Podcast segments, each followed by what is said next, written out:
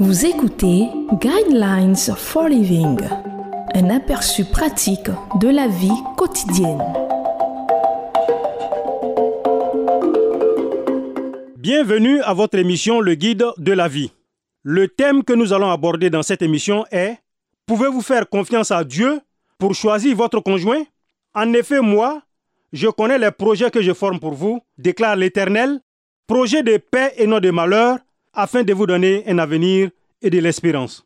Jérémie chapitre 29, verset 11.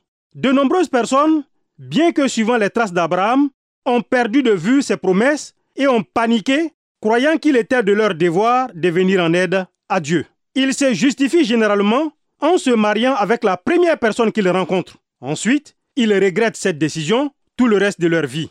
Parmi toutes les décisions que nous devons prendre dans notre vie, nous devons faire particulièrement attention pour choisir un conjoint. De nombreuses erreurs sont faites parce que nous sommes pressés et pensons que nous devons aller plus vite que Dieu. J'entends parfois ces propos, mais mon horloge biologique avance à grands pas. Ou bien, si je ne me marie pas avec elle, je n'aurai peut-être jamais d'autre chance. Pouvez-vous faire confiance à Dieu de vous faire rencontrer en son temps le bon conjoint? Dave Moreau croit que vous le pouvez. Il a grandi en Afrique. Après avoir terminé sa formation au séminaire, il est devenu responsable d'une église. Son désir était de retourner travailler en Afrique. Il désirait se marier, mais il fallait qu'il trouve une femme qui aurait aussi la vocation de retourner en Afrique avec lui.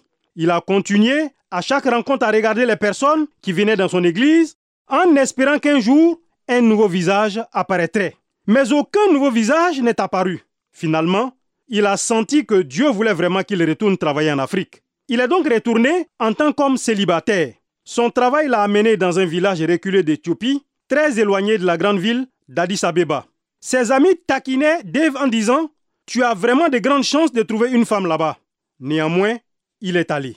Pendant ce temps, une infirmière australienne s'est sentie appelée par Dieu à travailler en Afrique. Elle était célibataire, mais espérait rencontrer quelqu'un qui partagerait sa vision de servir les autres à travers la médecine. Elle n'a trouvé personne qui pouvait partager avec elle ce désir de servir en Afrique. Finalement, elle a joint la même organisation que Dave. Les responsables lui ont parlé d'un travail médical qui serait effectué dans une région assez éloignée d'Addis Abeba. Sa famille et ses amis lui ont dit Si tu y vas, il est certain que tu seras célibataire toute ta vie. Elle a mis la volonté de Dieu au-dessus du souhait de trouver l'homme de sa vie. Elle a fait ses bagages et est entrée dans ce village. Vous l'avez certainement deviné, ils se sont rencontrés sont tombés amoureux et se sont mariés. Tous les deux auraient pu très facilement passer à côté de ce que Dieu avait de meilleur pour leur vie s'ils n'avaient pas désiré par-dessus tout se confier à Dieu pour tous les détails de leur vie. Avez-vous vu la bonté de Dieu dans votre vie?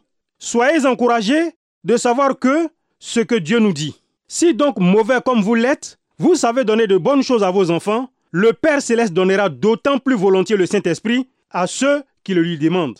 Luc chapitre 11, verset 13. Dieu vous a créé et comme le dit sa parole, il sait de quoi nous sommes faits. Il vous a créé en tant qu'être humain, ayant des besoins spirituels, émotionnels, physiques et relationnels, et il promet de répondre à tous vos besoins. Allez-vous lui faire confiance? Voulez-vous lui permettre de choisir le meilleur cadeau pour vous?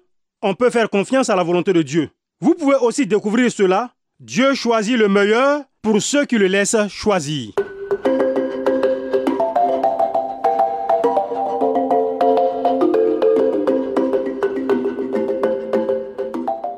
Suivre Guidelines for Living.